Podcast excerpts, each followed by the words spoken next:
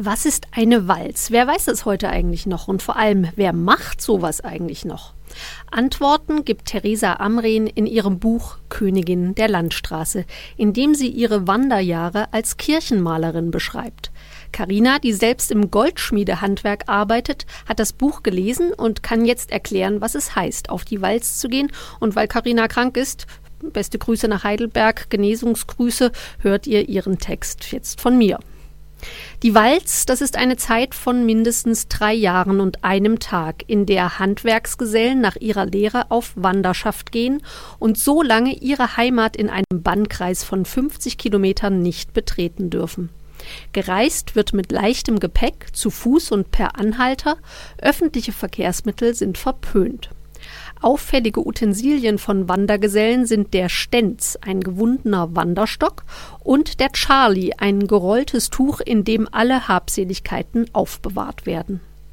Von großer Wichtigkeit sind Verhaltensregeln und Traditionen, von denen einige seit dem Mittelalter Bestand haben und auf deren Einhalten penibel geachtet wird.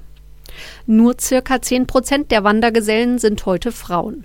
Eine davon ist Theresa Amren. Gemeinsam mit den Autorinnen Nadine Wedel und Henriette Dückerhoff beschreibt sie ihre Zeit auf der Wanderschaft.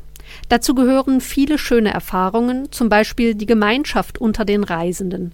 Aber es gibt auch Schattenseiten, die sie nicht verschweigt.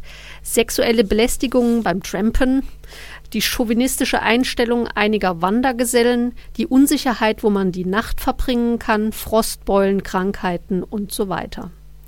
Aber für Theresa Amren sind diese Aspekte nichts gegen das Gefühl der Freiheit, das sie erlebt. Die Freiheit, dorthin zu gehen, wohin sie will und nirgendwo bleiben zu müssen. Und dabei trotzdem in einer Gemeinschaft aufgehoben zu sein, auf deren Hilfe und Loyalität sie zählen kann. Königin der Landstraße ist ein Erfahrungsbericht einer mutigen Frau, der sich gut für ein Wochenende eignet. Sprachlich unkompliziert eröffnet das Buch Einblick in eine Tradition der wandernden Gesellinnen und Gesellen, die inzwischen zum Bestand des Kulturerbes der UNESCO gehört. Theresa Amrens Buch ist im Piper Verlag erschienen, hat 245 Seiten und kostet 14,99 Euro.